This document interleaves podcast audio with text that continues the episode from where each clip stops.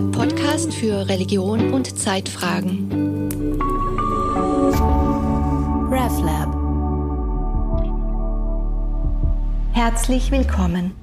Im dreiteiligen Sommerspecial der Theo Lounge entführt die Schweizer Journalistin und Moderatorin Sabine Rothach an besondere Orte in Jerusalem. Sie hat sich entschlossen, noch einmal an die Universität zurückzukehren und Theologie zu studieren. Für den Hebräischkurs verbringt sie den Sommer in Jerusalem, taucht also ein in den Sound des Holy Land.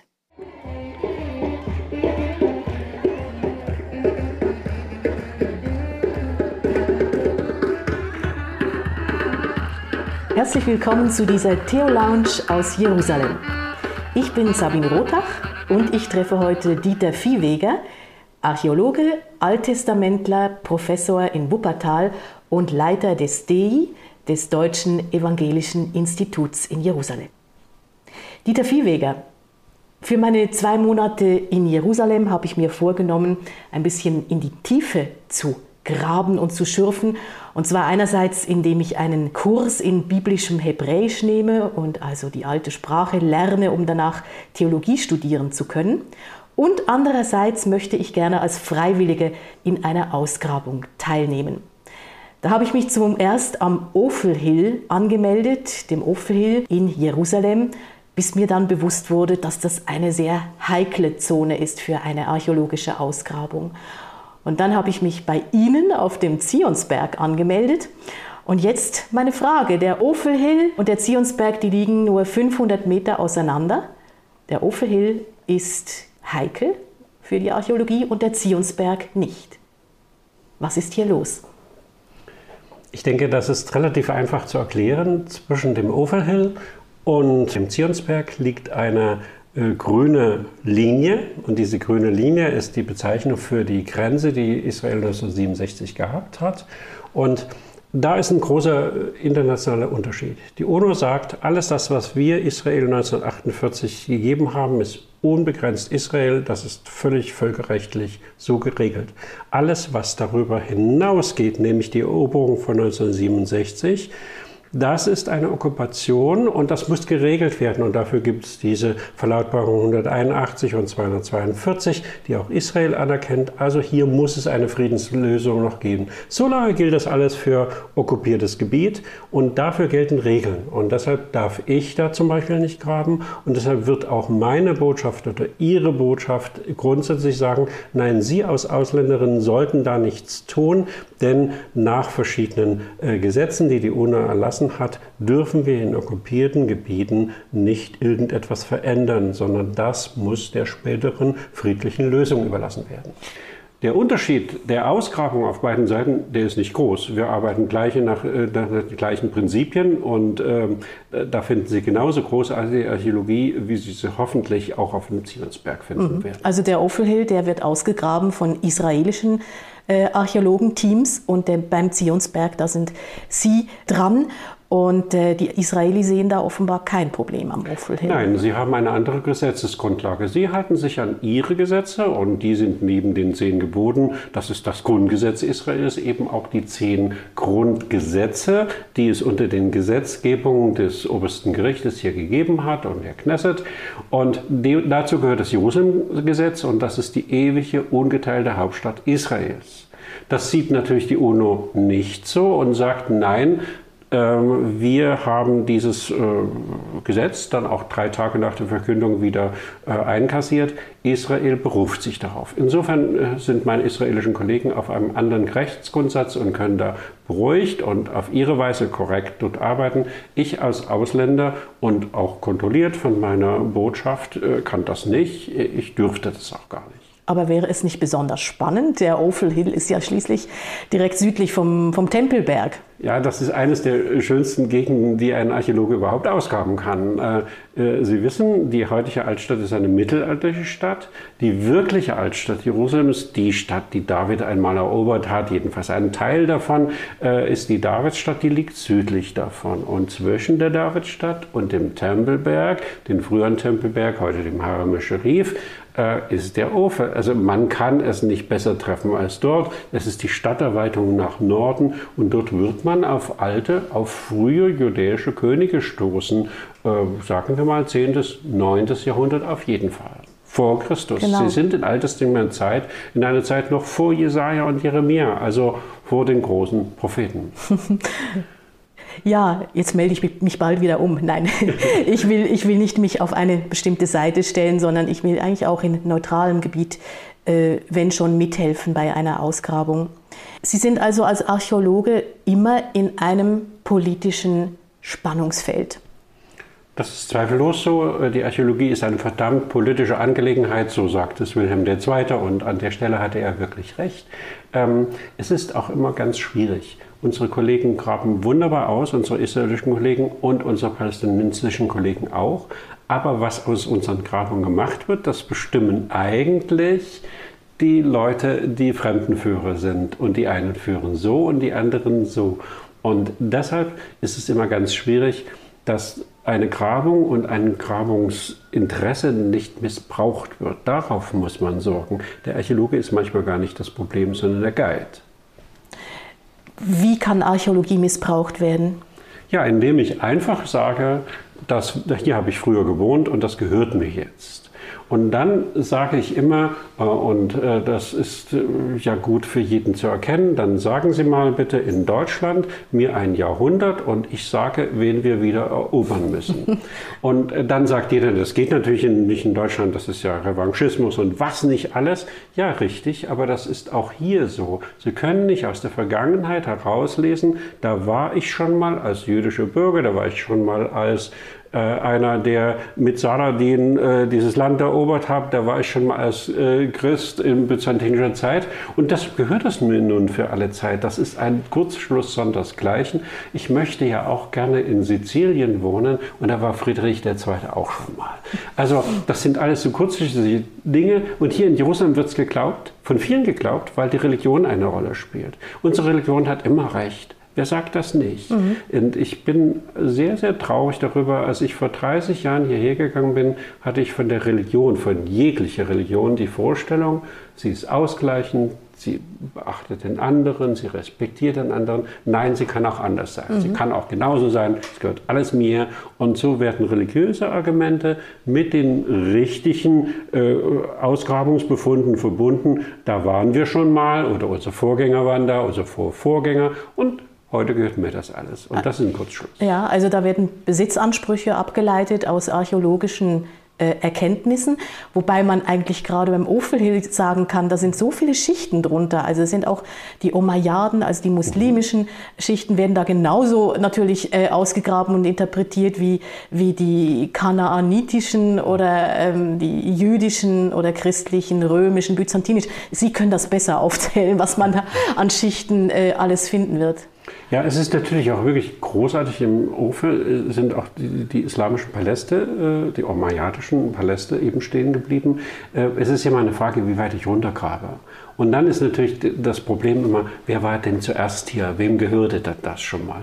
Ja, da muss man dann ganz ehrlich sagen, keine der drei großen Weltreligionen hier waren die Kananäer. Die gibt es heute nicht mehr. Aber wenn sie kämen, wären sie doch die Ersten, die die Flagge zeigen könnten und sagen, alles gehört mir. Und dann sehen sie, wie, wie, wie das alles Quatsch ist. Nein, man muss heute entscheiden und sagen, ja, egal wie die Vergangenheit war, wir haben eine Aufgabe für die Zukunft, für unsere Kinder und Enkel, diese Welt so aufzuteilen und so miteinander zu vernetzen, dass auch in 100 Jahren die Leute noch friedlich hier leben können. Und das ist eine Mammutaufgabe. Und das ist viel, viel schwerer als das, was äh, Politiker, nein, sagen wir mal so, Leute, Politiker, die immer nur ein schnelles Urteil haben, die immer nur auf Stimmfang gehen und die nur an die nächsten vier Jahre denken. Äh, solche Politiker, die sind ganz ungeeignet für ihren Job und dafür aus der Vergangenheit etwas zu lernen.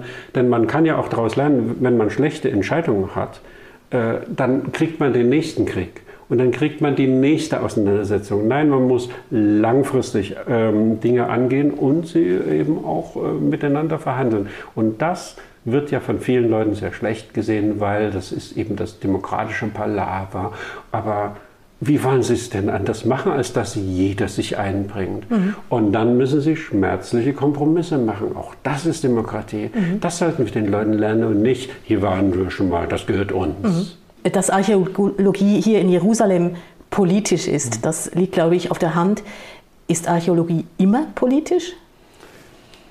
Das kommt auf das Umfeld an. Also ich, meine erste Ausgrabung war in der Wetterau bei Frankfurt und da habe ich neolithische Häuser ausgegraben. Insofern, das war nicht politisch. Äh, es gibt keinen Neolithiker mehr, der nach Frankfurt kommt und sagt, das ist meine. Aber Sie sehen es mit Griechenland und Mazedonien. Überall da, wo äh, Länder sich finden und abgrenzen, da wird die Archäologie und die Vergangenheit gern genommen. Nicht nur die Archäologie, eben auch die alte Geschichte. Und wir waren hier schon, es gehört uns und so weiter. Ähm, das ist aber überall der gleiche Trugschluss und äh, dem muss man widerstehen. Mhm, mh.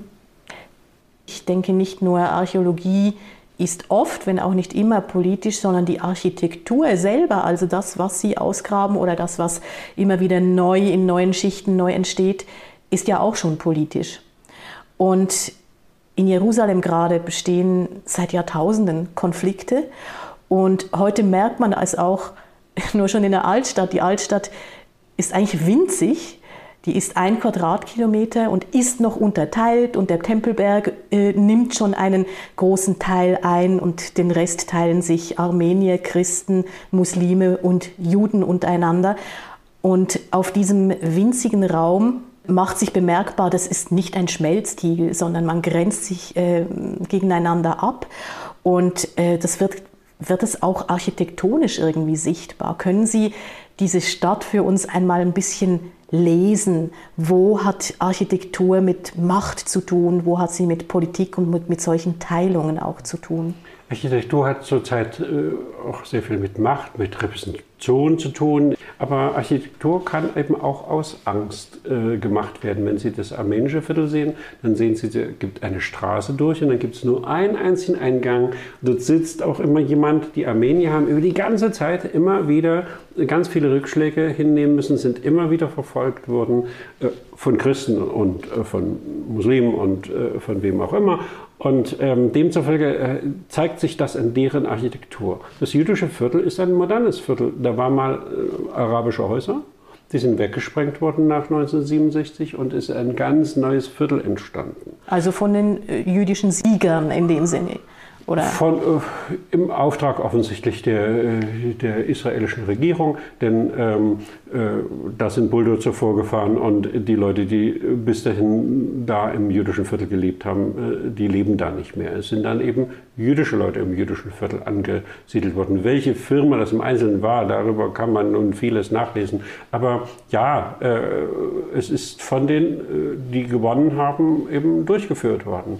Ähm, das christliche Viertel hat natürlich ganz viele Kirchen in sich, äh, wird aber heute kaum mehr von Christen bewohnt. Äh, es gehörte früher alles dem griechischen Patriarchat. Wenn Sie nach Kirche fragen hier, sind wir im griechischen Bereich. Wir sind nicht im katholischen und wir sind nicht im koptischen, sondern wir sind hier griechisches Patriarchat. Ähm, also Konstantinopel, das heutige Istanbul, ist unser Zentrum. Wir sind im Oströmischen Reich. Und das ist ganz viel aufgekauft worden. Äh, da leben heute andere Leute drin. Wir haben das Problem im christlichen Viertel, dass wir Kirchen haben, aber dass wir selber eher zum Museum werden und dass ganz andere Leute ihre Politik um uns herum machen. Händler und Bewohner. Und das eine sind doch mehr arabische und das andere mehr jüdische Leute. Können Sie das konkretisieren? Wie macht sich das bemerkbar in der Stadt? Schauen Sie die Läden an, die werden von Palästinensern geführt.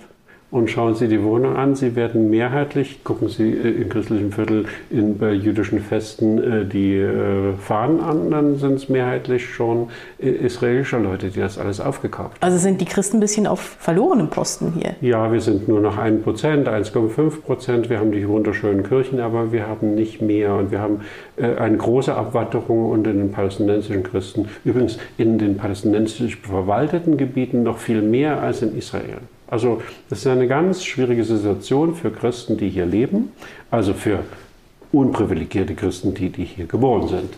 Und äh, das, äh, das äh, arabische Viertel, also das muslimische Viertel, ist so wie eine völlig überbevölkerte Festung.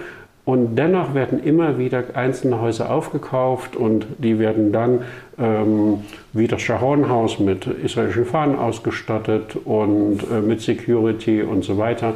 Und so wird ein Stück für Stück immer wieder ähm, da Unruhe hineingetragen. Also jedes Viertel hat seine eigenen äh, Qualitäten und jedes Viertel hat seine eigenen Probleme. Mhm.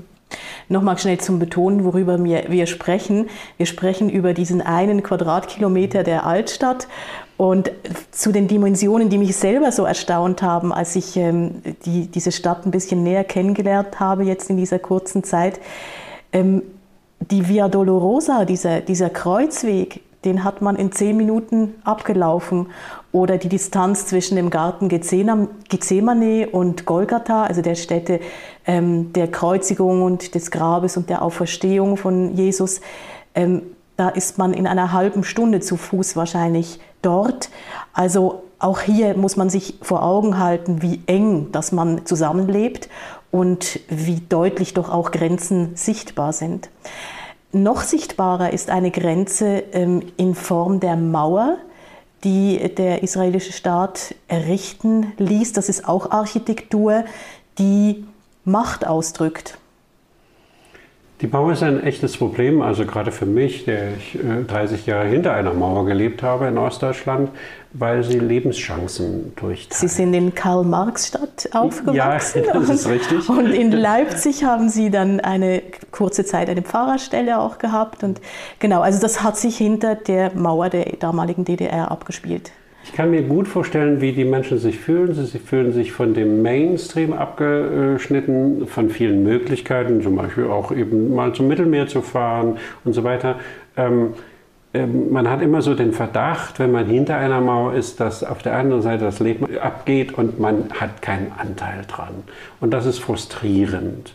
Ähm, ich denke auch nicht, dass es gut ist, dass wenn keine optimistische Kultur und äh, ein optimistisches Leben ringsherum herrscht, dass man da zu einem großen Demokraten wird mhm. und dass man das eigene versucht zu gestalten, sondern eher ist so der, die Passivität und der Pessimismus. Bei uns wird ja doch nichts und es ist alles ach und Perspektivenlosigkeit ähm, ja. ist ein Stichwort, das man sehr oft hört in diesem Zusammenhang. Das ist zum Teil haus, hausgemacht, das ist zum Teil äh, gegeben durch die Mauer, äh, weil eben die Wirtschaft dann da nicht durchgeht und ähm, äh, das ist ein echtes großes Problem, was dieses Land auch in Zukunft äh, zu bewältigen hat. Mhm. Wie geht man mit den vielen Menschen hinter der Mauer äh, um? Wenn die keine Zukunftsperspektive kriegen, wird man auch insgesamt in ganz Israel und Palästina keine richtigen Frieden haben können. Mhm. mhm. Also man muss für beide Seiten denken um Frieden zu schaffen. Mhm.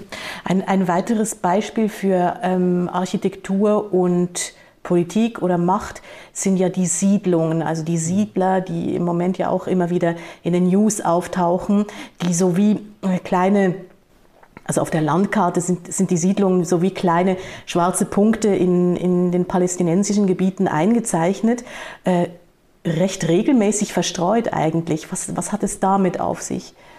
Die Siedlungen sind ja eine Angelegenheit nach 1967. Man hat also nicht nur Jerusalem zu einen ungeteilten Hauptstadt Israels erklärt, sondern man hat sich in das Land Juda, man hat sich in das Land Samaria, so wie es früher hieß, äh, die Westbank, also in, in klassischen Zeiten, verliebt und hat dann auch gesagt, jetzt wollen wir hier auch wieder siedeln. Aber das muss eben auch staatsrechtlich begründet sein oder in, vor der UNO begründbar sein. Und das ist nicht erfolgt. Also die Siedlungen sind illegale Ansiedlungen und wenn Sie alle Siedlungen mit den Joslemer zusammenrechnen, lebt etwa jeder zwölfte Israeli in einer Siedlung. Das ist also keine kleine Gruppe. Und Sie müssen sich vorstellen, da haben wir das wunderbare Staatsgebiet Israels wunderbar entwickelt. Dann haben wir dahinter noch hinter diese grüne Linie diese meandernde Mauer, die schon äh, palästinensisches Gebiet herausschneidet. Und dahinter hat man nur noch richtig starke Siedlungen. Und die sind schon mit einem ziemlichen Plan aufgebaut worden. Die Hauptverkehrsstraßen werden durch die Siedlung beliefert und die Siedlungen beschützen die Hauptverkehrsstraßen. Ähm, das ist nicht Zufall. Und insofern ist das palästinensische Gebiet und die Zukunft Palästinas davon angewiesen, dass man doch auch irgendwie einen Staat schaffen könnte aber es ist ein Flickenteppich geworden. Und er hat auch keinen Zugang mehr zueinander. Nord und Süd, also Joda und Samaria, wenn man die alten Begriffe verwendet werden, also die nördliche und südliche Westbank, wie kommen die Leute zueinander? Fast jedes äh, arabische Gebiet kann irgendwie durch ein paar Roadblocks, also ein paar Betonpfeiler, ähm, dann eben einfach mal äh, äh, abgesperrt werden. Und äh, das ist natürlich, äh, so, so kann kein Staat blühen. Mhm. Ähm, man sieht von hier, hier, sehe ich keine Zukunft. Mhm. Also äh, diese Siedlungen haben das Zwei-Staaten-Prinzip äh, absolut unterhöhlt und man muss jetzt neu denken. Wie kann in einem Land die palästinensische und die israelische Bevölkerung gleichberechtigt zusammenleben? Mhm. Und das ist aber eine harte Diskussion. Mhm. Wie können sie gleichberechtigt zusammenleben?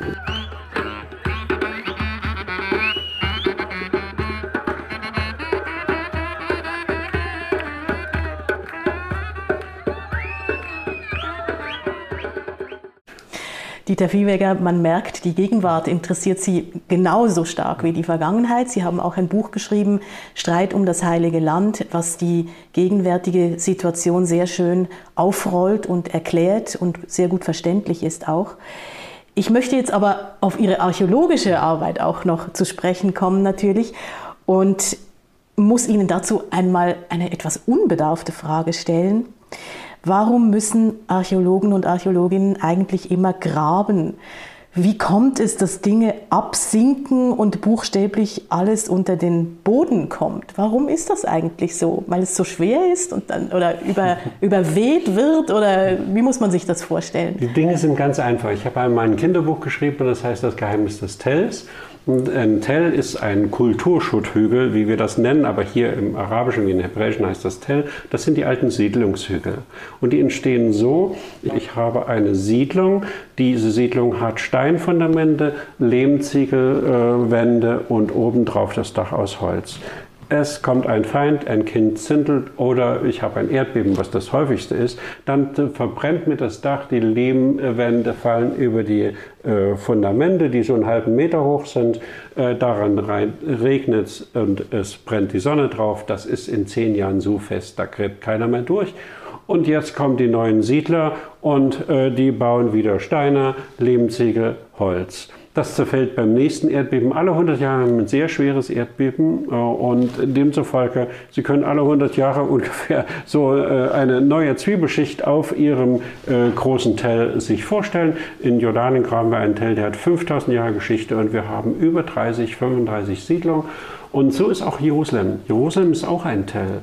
Wenn Sie unter unserer Erlöserkirche, die gleich neben der Graberskirche, runtergraben, das haben wir getan, dann sind wir 14 Meter tief. Und da sind wir bei der Zeit von Herodes im Großen. Wenn Sie Jesus suchen, dann finden Sie ihn nicht auf den Steinen der Altstadt, vergessen Sie das, sondern müssen Sie 12 Meter, 13 Meter runter. Ähm, wenn Sie die Kreuzfacher suchen, ja, dann werden Sie so drei, vier Meter runter müssen, je nachdem, wo Sie sind. Ähm, Sie können einfach davon ausgehen, dass Ihre Via Dolorosa nicht nur die falsche Richtung hat, sondern viel zu hoch ist. Wir haben so viele falsche Deutungen in dieser Stadt, dass wir manchmal wirklich runtergraben müssen, um zu sagen, liebe Leute, das ist ja alles irgendwie Kokolores. Das Grab von David kann nicht in einer mittelalterlichen Kirche liegen. Die Via Dolorosa kann nicht an einer Gegend liegen, die damals gar nicht in der Stadt lag. Und wisst ihr nicht, dass unsere alten äh, byzantinischen Christen, unsere Vor Vorfahren, im Süden die Via Dolorosa hatten, nämlich über St. Peter in Gallicanto. Das liegt heute südlich der Stadt, südlich sogar der Altstadt. Also hier hat sich sehr vieles geändert. Deshalb muss man unter die Erde gucken und sagen, wie sah die Stadt damals aus. Daraus kann man dann wie für das Altertum dann beschließen, wie haben die Leute gelebt und wie hat sie ausgesehen. Ähm, daraus, was das mit dem Glauben machen kann. Da möchte ich später auch noch darauf zu sprechen kommen, weil täglich pilgern ja wirklich Heerscharen von Menschen, jetzt eben gerade zum Beispiel auf der Via Dolorosa und denken, sie befinden sich da auf dem in Anführungszeichen echten Kreuzweg und können das nachvollziehen, was Jesus damals erlebt hat. Scheint nicht so zu sein und kommen wir gerne noch drauf. Aber zuerst möchte ich noch wissen, was zu ihrem Alltag gehört. Jetzt steht ja eine Grabung eben am Zionsberg bevor. Und ich bin schon sehr gespannt und freue mich darauf, daran teilzunehmen. Ich weiß nicht so recht, was mich erwartet, aber ich denke, Sie wissen ein bisschen, was Sie erwarten davon. Ja und nein, also ich weiß, wo wir graben werden, ich weiß aber nicht, was wir finden werden. Wir bekommen ein wunderschönes Land, das heißt Griechischer Garten, es liegt südlich der heutigen Altstadt. Das heißt, es ist das Gebiet, äh, das in alttestamentlicher Zeit zur Stadt gehörte, in einer Zeit von Jesaja oder Jeremia ab dem 8. Jahrhundert, aber heute schon nicht mehr, weil die Stadt mit der Zeit nach Norden gewandert ist. Es hat seine Gründe, es hat etwas mit Wasser zu tun. Ohne Wasser ist kein Leben und deshalb ist man weiter heute oben im Norden und es ist ein viel besserer Siedlungsgrund. Also wir graben die alte Stadt, das ist wunderschön, muss man keine alten Häuser und nichts anderes wegreißen. Man muss die Erlaubnis der Israel Antiquities Authority, die ist dafür zuständig, also der israelischen Altertumsbehörde einwerben und man muss die Erlaubnis des Landbesitzers haben. Das ist das Erste. Das ist ja ein diplomatisches Kunststück und ein wissenschaftliches, um zu sagen, wir wollen das und das, weil wir das und das erwarten. Wir haben also schon Geophysik gemacht, Radar, ähm, Geoelektrik, Geomagnetik und wir haben Strukturen gefunden, worauf wir schließen können, hier war die alttestamentliche Stadt und hier sind die Stadtmauern, die wollen wir ergraben. Mhm. So, also das heißt, ich werde mit der groben Schaufel da und dem Kessel Material wegschaufeln müssen, und, äh, um, um solche Mauern auszugraben. Das werden Sie tun müssen, ja, aber vor, bevor Sie überhaupt rankommen, äh, bevor überhaupt der erste Volontär kommt, wird schon ein Bagger vorfahren und der wird uns die letzten halben Meter, dreiviertel Meter, vielleicht zwei Meter wegnehmen. Wir haben schon mal dort in der Nähe gegraben. Da hatte man 1930, 1940 verfüllt und zwar vier Meter. Da musste man die vier Meter erstmal wegbackern. Also wir gucken erstmal, wo die antiken Geschichten kommen. Antik wird hier definiert 1700.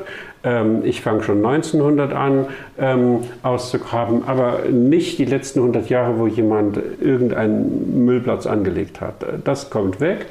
Und dann wird mit Hand gegraben und dann dürfen Sie auch gerne äh, dicke Steine schleppen und äh, viel, viel Erde bewegen. Gut, und ähm, Jetzt frage ich vielleicht nicht, was Sie erwarten, aber was Sie erhoffen. Also ich hoffe auf jeden Fall, und äh, das muss in der Gegend sein, wo wir graben, dass wir alle Stadtmauern kriegen, denn da sind wir direkt am Hinnomtal und die früheren Stadtmauern, die späteren Stadtmauern müssen dort alle durchgehen. Dort ist der Abhang. Wo baue ich sonst Stadtmauern hin? Sie müssen ja irgendwie schützen. Das heißt, ich bin oben und der Feind muss von unten kommen.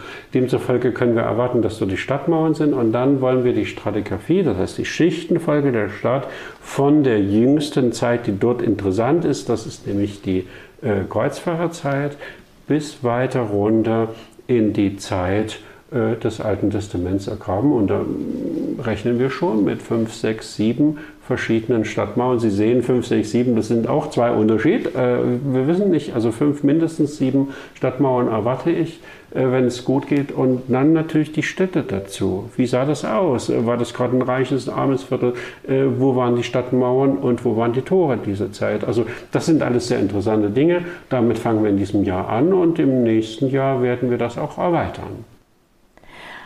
Als Archäologe Jetzt haben wir gerade über die grobere Arbeit gesprochen, aber ähm, ich meine auch Ausgraben äh, hat mit viel Feinarbeit und mit enorm viel Wissen zu tun.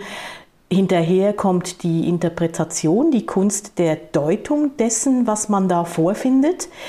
Ich denke, in der Archäologie vereinen sich ganz, ganz viele Disziplinen. Ähm, welche vereinen Sie in sich selber und wo müssen Sie mit anderen dann zusammenarbeiten? Also zunächst mal, wir haben hier ein Institut mit elf Mitarbeitern. Da haben wir natürlich von Münzexperten oder Münzexpertin in diesem Falle bis hin äh, zu dem begabten Ausgräber alles. Und äh, das Ausgraben ist das eine, die Feldarbeit. Dann kommt das nächste, ich muss alles das, was ich finde, auch dokumentieren. Hier sind wir wirklich ganz vorn dran, wie schon seit fünf Jahren graben wir nicht mehr mit Papier. Da geht es nicht nur daran, dass wir Papier sparen wollen und Bäume sparen. Das ist ein schöner Nebeneffekt. Der Haupteffekt ist, dass wir in der Hitze alles korrekt aufnehmen. Jede Vermessung kommt an den richtigen Punkt der, Daten, äh, der Datenbank, weil das einfach so verknüpft ist. Jede Datenbankeingabe muss ausgefüllt werden, weil sich sonst die Datenbank wehrt. Alles das könnte man bei 40 Grad vergessen und hinterher kann man bei der Auswertung nicht sehen, wie tief war ich denn eigentlich, äh, wie sah denn das eigene aus. Ähm, alle Fotos werden an die richtige Stelle gesetzt. Also die Technik hilft uns hier unendlich viel. Das ist das Zweite. Also erstens ergraben, zweitens aufnehmen und sichern. Das Dritte ist, ich habe dann Experten für die Keramik, ich habe Experten für die Münzen, ich habe Experten für die, äh, äh für die Glasfunde und für die Knochen. Das sind die wichtigen Dinge. Das haben wir zum Teil im Institut, zum Teil geben wir es nach auswärts. Und dann muss sich wirklich das Mastermind, in dem Fall sind das wir hier vom Institut zusammensetzen und muss sagen, wenn das alles so ist und wenn sich diese ähm, Bilder zusammenfügen für dieses Stückchen Land in dieser Höhe, welche Zeit ist das? Wer regierte hier? Wie sah es aus? Wie lebten die Menschen? Wovon lebten die Menschen? Es ist ja ziemlich interessant, woher die Fische kamen und dass die aus dem Roten Meer nach Jerusalem gebracht werden. Bei der damaligen Kühlmöglichkeit nämlich keiner. Das ist schon äh, sehr bemerkenswert. Wie hat man das gemacht und so weiter. Und dann gibt es tausend andere Fragen, die sich daran anknüpfen. Aber erstens ausgraben, zweitens alle Daten sichern, drittens alle Gewerke, Keramik, Glas und so weiter tun und viertens dann äh, die Zusammenschau und fünftens, ich kann auch im Nachhinein immer noch, auch wenn ich nicht ausgrabe, ganz vielen einzelnen Dingen nachgehen und sagen, wie haben die das gemacht? Mhm. Wie sah das aus? Wie alt sind sie geworden? Wann heiratete man? Äh, was aß man? Ähm, war man immer ständig gut äh, ausgestattet mit ne-, Lebensmitteln oder gab es harte Zeiten? Äh, sieht man in Zähnen und in Knochen und so weiter. Ähm, sie können unendlich viele Fragen stellen, nur nicht alle auf einmal, weil dann sind Sie verwirrt. Mhm. Ne? Mhm. mhm. Äh, aber das alles, Archäologie ist eine bunte Angelegenheit. Mhm. Wozu denn eigentlich? Wozu soll man wissen, wie Fische aus dem Roten Meer nach Jerusalem transportiert wurden? Also erstmal, weil es interessiert. Also es interessiert mich und es gibt auch Wissen, das eigentlich keiner braucht. Ähm, und da gehören natürlich auch solche Einzelfragen dazu, wenn Sie von außen her schauen. Aber Sie können dann eine Wirtschaftsgeschichte schreiben über die damalige Zeit. Sie können auch eine Landwirtschaftsgeschichte schreiben, welche Tiere zu welcher Zeit. Sie können eine Militärgeschichte schreiben. Also neuester Fall, wir haben jetzt gerade eine äh, neue Promoventin hier, die äh, sich unendlich gut mit Tierzucht auskennt, die sich auf die äh, Pferde äh, spezialisiert hat und nun von der frühen Bronzezeit beginnt, das ist 5000 vor, äh, bis in die Zeit äh, um die Zeitenwende herum den Gebrauch des Pferdes, die Zucht des Pferdes, die Gegend, wo die Pferde herkamen, untersucht, um zu gucken, welche Eigenschaften hat man gemacht. Und dann haben sich die Kriege verändert. Äh, früher sind Pferde ja nur zum Ziehen da gewesen und die haben natürlich sehr äh, komische Teile da gezogen, wenn sie so in die frühe Bronzezeit hingen. Dann mussten sie schnell werden, dann mussten die wendig werden, dann mussten nicht nur die Fahrer drauf, sondern mindestens zwei oder drei Leute, die schießen konnten. Mhm. Und äh, so hat sich der ganze also Krieg als, verändert. Als Element der Aufrüstung eigentlich, ja. das Pferd. Ja. Also mhm. es ist schon was dran, dass auch der Krieg äh, ein ganz wichtiger Moment ist, äh, der die Entwicklung äh, vorangetrieben hat. Es ging immer um Sein und Nichtsein, ob man das will oder nicht oder ob man es gut findet. Ich bin völlig ungedient. Aber äh, man sieht an der Entwicklung des Pferdes, wie sich äh, auch eben die ganze Militärtechnik ändert, wie der Gebrauch des Pferdes anders wird, wenn man dann zu reiten beginnt im 8. Jahrhundert vor Christus und äh, wie dann auch Strategien anders werden und so weiter. Mhm. Wo haben die gelebt? Wo sind die ausgebildet worden? Mhm. Was waren das für Menschen, die die Pferde geführt haben? Das waren Offiziere und nicht ein ganz normaler äh, Leute, die man so mal als Söldner anwerben konnte. Ähm, ja, dann wird ein großes Bild daraus. Also jedenfalls kann man daraus nicht schließen, wem das hinterher gehört hat. Aber die Altertumswissenschaft erklärt uns etwas, wie die Welt vorangegangen ist. Und dann könnte man zum Beispiel solche Dinge herausfinden, wie was passiert, wenn du deine Probleme nicht löst in deinem Land. Mhm, mh. Die Assyrer haben ein ganzes Weltreich erobert. Die haben 2,5 Millionen Menschen transloziert. Das heißt, die haben die einfach äh, weggeschleppt und woanders wieder angesiedelt. Und als sie selber in Schwierigkeiten kamen, waren die Babylonier die ersten ihrer Erzfeinde, die in die assyrischen Städte einmarschiert sind und die Leute radikal ausgerottet haben. Aber so bösartig, wie es offensichtlich an ihnen vornweg geschah über Jahrzehnte. Und man lernt daraus, wenn ich also solche Auseinandersetzungen für die Zukunft vermeiden muss, müssen die Politiker klug genug sein, um auch wirklich Probleme zu sehen und sie zu lösen. Also alleiniges Großmachtstreben hilft nur für eine gewisse Zeit. Mhm. Dann ist es auch mal vorbei. Also Bilder der Vergangenheit, die ich mit der Gegenwart irgendwo ähm, gegenüberstellen kann und, und ähm ich kann schon die Gegenwart in die Vergangenheit hineinlesen und manchmal die Vergangenheit in die Gegenwart. Es, äh, es wiederholt sich vieles. Das Frustrierende daran ist, dass man häufig sagen muss, aber es lernt niemand daraus. Mhm. Aber ja, Verhaltensmuster Menschheit bleiben. Und äh, man könnte es lernen, wenn man es wollte.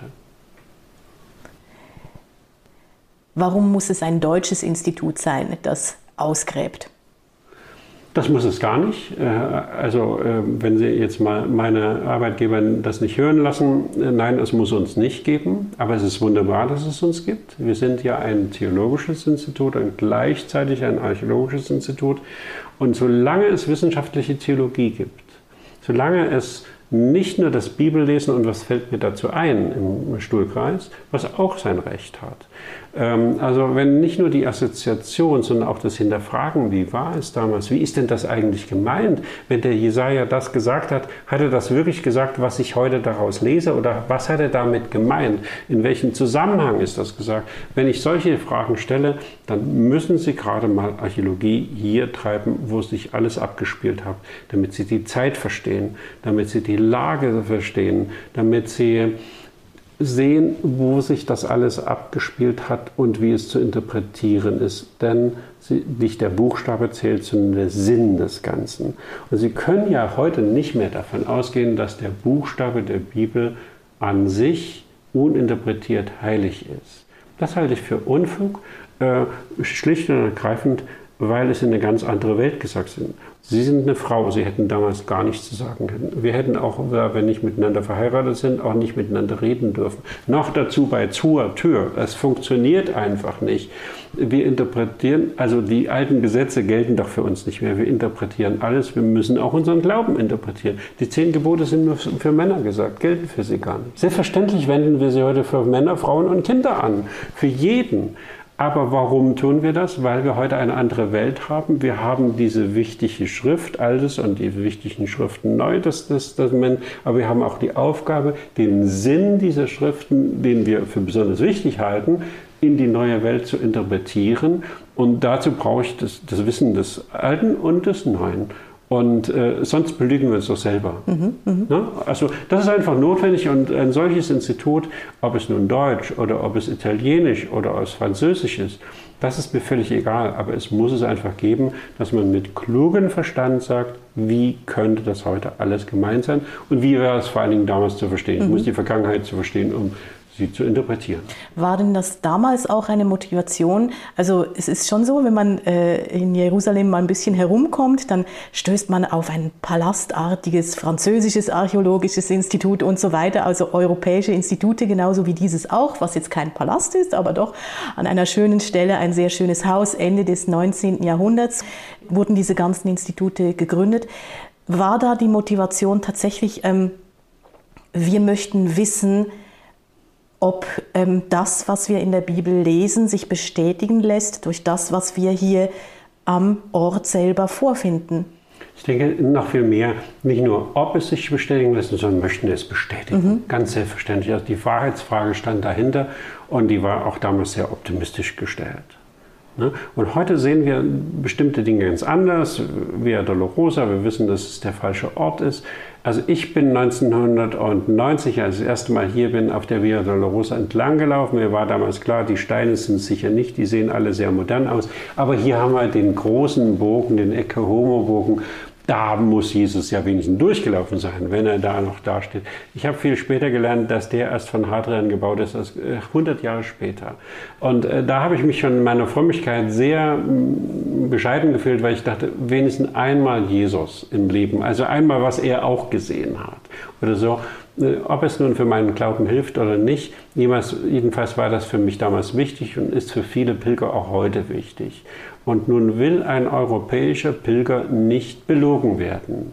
Der will wissen, ist es denn wahr? Und dann sage ich immer, ja, wir leben in einer Erinnerungslandschaft. Es ist wahr, dass Jesus seine letzten Schritte durch diese Stadt gemacht hat und auf Golgatha dazu. Golgatha liegt tatsächlich unter der Grabeskirche, aber nicht auf diesem Weg.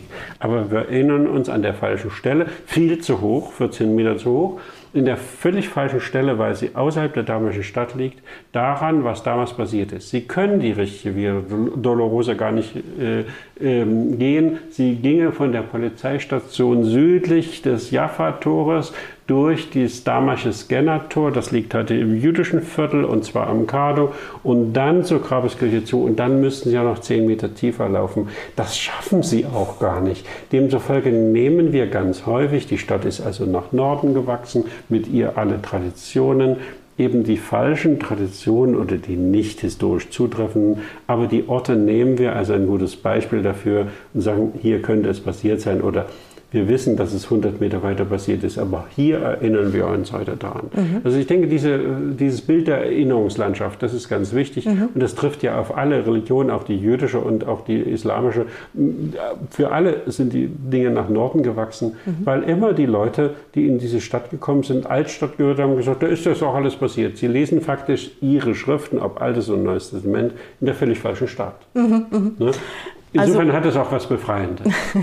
Also begonnen hat, hat die ganze, ich weiß nicht, schauen Sie sie als Vorfahrin an oder die Heilige der Archäologie. Angefangen hat damit ja eigentlich die Kaisermutter, also die Helena, die Mutter von Kaiser Konstantin, die nach Jerusalem gereist ist am Anfang des vierten Jahrhunderts und hier das Kreuz finden wollte und auch gefunden hat und äh, äh mitgenommen hat und andere Reliquien auch äh, aufgefunden haben soll, der Legende nach ist diese ähm, Haltung, die nun ja auch schon Jahrhunderte und Jahrtausende alt ist, selber auch etwas wert. Also dass so und so viele Menschen im Laufe der Jahrtausende das geglaubt haben und dadurch auch irgendwo eine Realität fast geschaffen haben.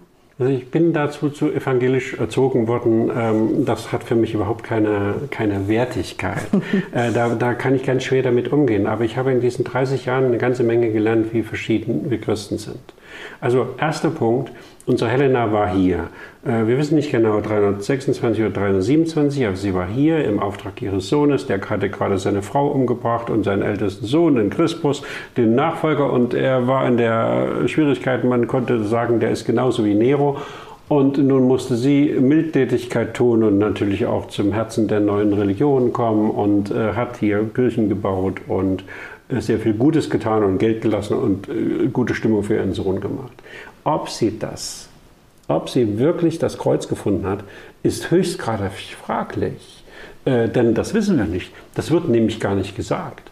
Der, der es alles berichtet hat, ist äh, der große Eusebius, äh, ein Historiker und ein Bischof aus Caesarea. Der hat alles von ihr, der war fest, fest von ihr überzeugt, hat alles von ihr niedergeschrieben, aber das gerade nicht.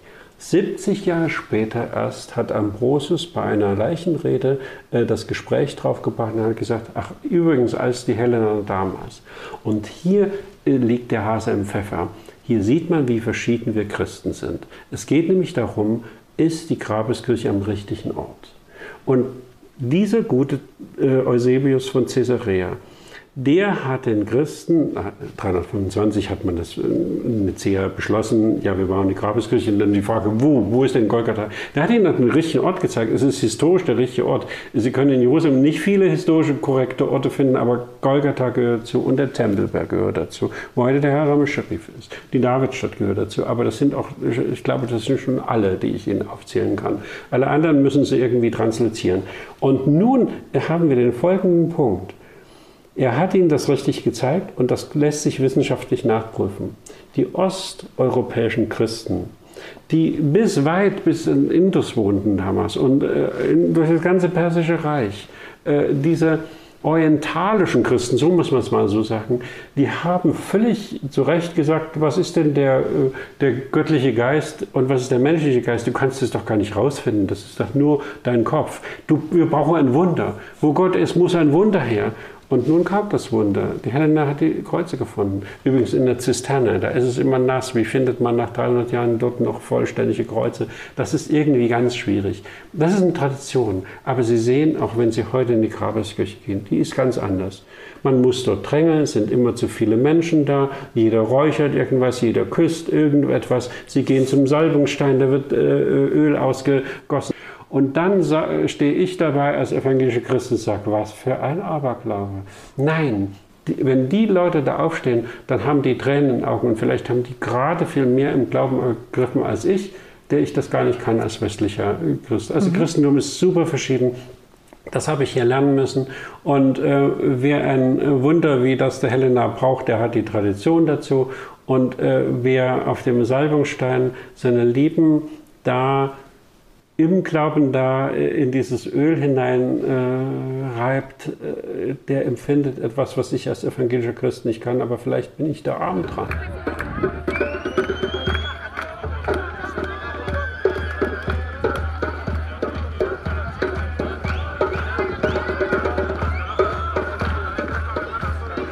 Geschichte und Archäologie haben das Potenzial, zu entlarven, vielleicht auch zu entzaubern, Kontraste oder Gegensätze zu ähm, Glaubenstraditionen aufzuzeigen und auch zur Bibel selber. Also ähm, was hat das denn mit Ihnen gemacht? Sie sind ja Theologe und Sie haben vorher schon angedeutet, das hat etwas bewirkt, solche Begegnungen mit, mit Fakten, die aus geschichtlicher oder archäologischer Perspektive einfach anders aussehen, als wir sie in Glaubenstraditionen oder in der Bibel selber antreffen.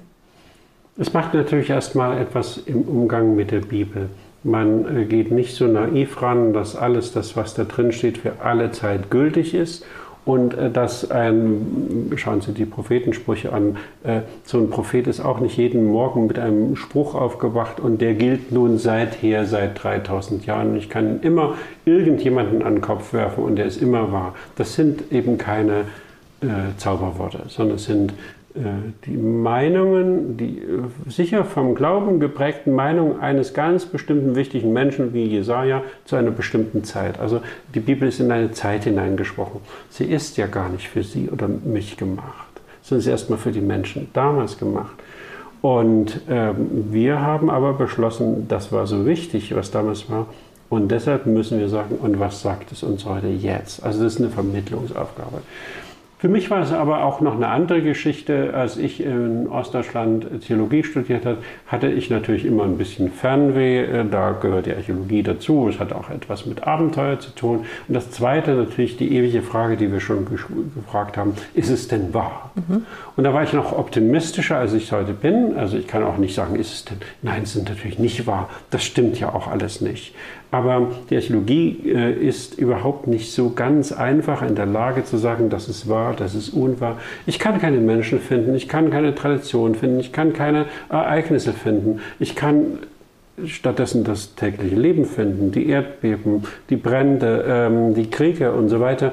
Aber den normalen Menschen ähm, höchstens da gerade, als er da gegessen hat in seinem Haus, ja, sein Feuer ist noch da und die Vorräte, aber ich finde doch die ganzen Ereignisse nicht. Das heißt, ich grabe das ganz normale Leben aus, zu einem bestimmten Extremfall konserviert unter der Erde, und die Bibel erzählt mir, was reiche, wichtige, kluge, intellektuell und äh, sicher auch kirchlich oder, oder, religiös begabte Leute in dieser Zeit interpretatorisch gesagt haben. Mhm. Das sind deren Meinungen. Das muss nicht immer so gewesen sein. Und die haben sich auch schon mal geirrt. Und ähm, in diesem Ausgleich äh, ist es, glaube ich, wunderschön, das eine und das andere auf sich wirken zu lassen und zu verstehen, aha, deshalb haben die so um Verständnis gerungen. Deshalb ging es denen so schwierig. Sie waren der Meinung, unser Gott ist der Größte und dennoch hat der Sanherib diese Stadt belagert. Unser Gott ist der Größte. Uns kann nichts passieren. Mit meinem Gott kann ich über die Mauer springen. Und 587 zum zweiten Mal hat Nebukadnezar zugeschlagen und es gab gar nichts mehr. Und die, die am lautesten getönt haben, waren am ersten in Babylonien. Wie gehe ich damit um? Hat unser Gott uns verlassen? Haben wir falsch geglaubt? Waren wir vielleicht ähm, falsch gewickelt? Ist unser Glaube vielleicht gar nichts wert und unser Gott auch nicht? Ähm, das sind die Fragen, die die damals hatten. Und viele Leute werden genau diese Fragen gestellt haben. Also ich komme schon in Situationen hinein und ich sehe sie viel bedrängender, dann, äh, äh wenn ich die Archäologie dazu sehe, und kann viel besser davon reden, als wenn ich immer nur einfach einen Text nehme und ihn äh, steril auslege. Also es ist eine große Möglichkeit, es in, in einer bunten Welt zu sehen. Mhm. Und das ist mir wichtig. Also deshalb ist, ist, sind wir nicht nur ein archäologisches Institut, sondern wir sind auch ein theologisches. Können Sie mir ein Beispiel geben, ein, ein recht konkretes Beispiel vielleicht, wie Archäologie Ihre Theologie oder Ihren Glauben allenfalls auch beeinflusst hat? Also eines der Beispiele ist eben äh, das Thema, auf das ich äh, gerade zugegangen bin. Wir kennen so viele Katastrophen des Glaubens. Und wir haben es damit zu tun, dass Menschen von weg gesagt haben, macht das, kämpft gegen bewaffnet euch. Es ist ein guter Kampf und nach Jerusalem wird nie ein fremder König kommen.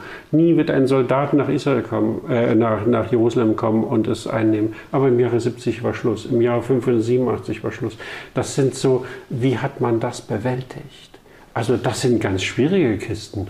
Und ähm, wenn uns im Leben irgendwas Kleines passiert, sind wir auch schon immer ganz hin und weg. Wie kann Gott das zulassen? Wie konnte er aber zulassen, dass seine Stadt mehrfach und sein Tempel mehrfach zerstört worden ist? Also das sind äh, Dinge, ich denke, äh, die, die, die, sieht man dann handgreiflich. Damit haben sich äh, auch die Leute auseinandergesetzt. Ähm, es gibt ja auch ganz simple Dinge, die in der Bibel äh, drin sind und mir ganz wichtig werden. Ähm, ich bin heute äh, bekennend 65 Jahre alt und äh, demzufolge nicht mehr ganz so sehr jung. Als ich 60 wurde, äh, habe ich mir zum ersten Mal gefragt, was ist denn hier los? Das kann doch nicht sein, dass du schon 60 bist und dass du alt wirst und so weiter. Und mir ist äh, dieses wunderbare Buch Kohelet in die Hände gefallen und ich habe dort gesessen, wo der Kohelet gesessen hat, nämlich an den Tempelstufen. Äh, das ist am Ofel und der, hat, der war der Lebensberater. Der hat den Leuten gesagt, hey Leute, nutzt eure Zeit. Also der Autor des Buchs Kohelet. Ja, ja? Das, der Prediger, so mhm. nennen wir es in Deutsch, der mhm. saß am Tempelberg, der war der Lebensberater und seine Sprüche sind, äh, weil sie für viele Leute wichtig sind. Also warum werde ich denn alt? Ähm, was soll ich denn tun? Und dann sagt er, ich habe die Frommen sterben sehen, ich habe die Unfrommen sterben sehen. Ich habe die Menschen, die sehr fromm waren, unglücklich äh, werden sehen und ich habe die anderen feiern sehen und so. Und dann sagt er, nutze die Zeit, die du hast. Es kommen sehr früh schon die Jahre, wo du sagst, oder die Tage, die gefallen bin nicht und so weiter und so fort. Und bis dahin, dass er sagt, und dann zähle nicht zu sehr nach und gräme dich nicht zu sehr. Weißt du, der Herr hat das Werk deiner Hände längst gesegnet. Und das sind so ganz tröstliche Dinge, da kann man da hingehen, wo dieser Mensch gesessen hat, kann sich die Zeit vorstellen und kann sich auch ganz persönlich sagen, ja, die bewältigten Probleme, die habe ich auch. Und die hatten die damals auch. Und ähm, äh, haben gefragt, wie muss ich denn leben, dass mein Leben gelingt. Und dass es schön ist. Und ähm, da, dass ich auch glücklich dann auch eines Tages sagen kann, zwar, ich bin alt und lebenssatt. Also ja, es geht bis in diese Dinge hinein. Und ein drittes, äh, was äh, mich immer berührt hat, ist eben auch einfach zu verstehen, wovon redet die Bibel. Da, da kommt eine solche wundersame Geschichte. Der Jesus in einem Haus, es ist äh, allerhand los, äh, es ist völlig voll, der ist da, es ist der Star schlechthin in diesem kleinen Dörfchen. Und jetzt kommt jemand und der ist gelähmt. Und damit die den vor Jesus bringen, brechen die das Dach auf und äh, haben den auf einer Matte irgendeiner Liege runtergelassen. Was für ein Unfug, wer kann sich das vorstellen? Gehen Sie nach, äh, nach Galiläa, da gibt es Häuser, die sind äh, genauso gebaut wie, das Neue, wie im Neuen Testament. Die stehen da noch da bis oben hin. Und da können Sie sehen, dass man diese Häuser tatsächlich oben öffnen kann. Die haben nämlich Kragsteine. Die laufen über die Bögen hinweg, die das Haus wie so, ähm, ja, wie so Rippen so äh, durchziehen. Und wenn ich die Kragsteine wegnehme, habe ich oben einen Spalt, wo ich auch einen Menschen durchlassen kann. Die äh, Ebene der Erzählung und die kannten die Leute. Die Leute kannten die Häuser und die Leute, äh, denen erzählt wird, äh, kannten auch die Häuser, also der Autor und die, die Leute. Wenn ich schon in dem Bereich, der, der die Sachebene ist, flunkere, dann kann ich nicht hinaufbringen, was ich eigentlich sagen will. Jesus kann heilen. Mhm. Aber ich bin immer dabei stehen geblieben, es geht doch gar nicht. Oder eine andere Geschichte, der vielfältige Acker, da, da, da, streut einer aus und da fällt es halb unter den Stein und halb unter den äh, äh, Gestrüpp und so mhm. weiter. Und äh, wenn er Glück hat und es regnet, dann wird es in einem Viertel dann noch ein bisschen was. Und da habe ich immer gesagt, was für dumme Leute sind das? Ich meine, ich bin im Landwirtschaft groß geworden, die werfen ihren Samen dahin, als wäre es Müll. Das funktioniert nicht. Aber dann gehen Sie mal auf so eine frühe Landwirtschaft hier die mussten sehen, da, äh, zu einer Zeit, wo es noch nicht äh, geregnet hat und dann auf Regen hoffen. Und natürlich, wenn der Regen kommt, ist dann manches dann eben mit Gestrüpp überzogen und so weiter. Es mhm. blüht ja dann alles auf einmal. Mhm. Und wenn der Regen nicht kommt, dann kommen nicht die Vögel. Mhm. Und die nehmen alles weg und wenn der Regen zu spät kommt, dann kann nichts mehr blühen. Also das ist einfach das Risiko der Landwirtschaft damals. Es ist auch ganz schön, mal solche Dinge zu erkennen. Äh, sicher sind das so die Mino, die kleineren Dinge, die zur Erkenntnis führen. Aber die anderen sind ziemlich wichtig. Archäologie kann, kann, kann den Glauben stärken oder mhm. kann einen helfen zu verstehen, was, was die alten Schriften sagen. Mhm. Also das, was man an, an Fakten herausfinden kann und das, was an Sinn sich daraus ergeben kann, das kann sich dann gegenseitig befruchten und, und inspirieren. Ganz sicher. Also wir müssen weg davon, stimmt es, stimmt es nicht. Äh, das wissen wir sowieso nicht, weil wir Geschichten nicht ausgraben können. Wir müssen wirklich fragen, in welchem Kontext spielt es, was wird hier gemeint und so weiter. Und dann findet man schon sehr viel für den eigenen Glauben, sehr viel Anschauungsunterricht. Man findet auch die Leute wieder, die damals zu den damaligen Leuten gesprochen haben. Dieter Viehweger, ganz herzlichen Dank für dieses Gespräch und ich freue mich auf unsere Ausgrabung am Zionsberg. Ja, also herzlich willkommen.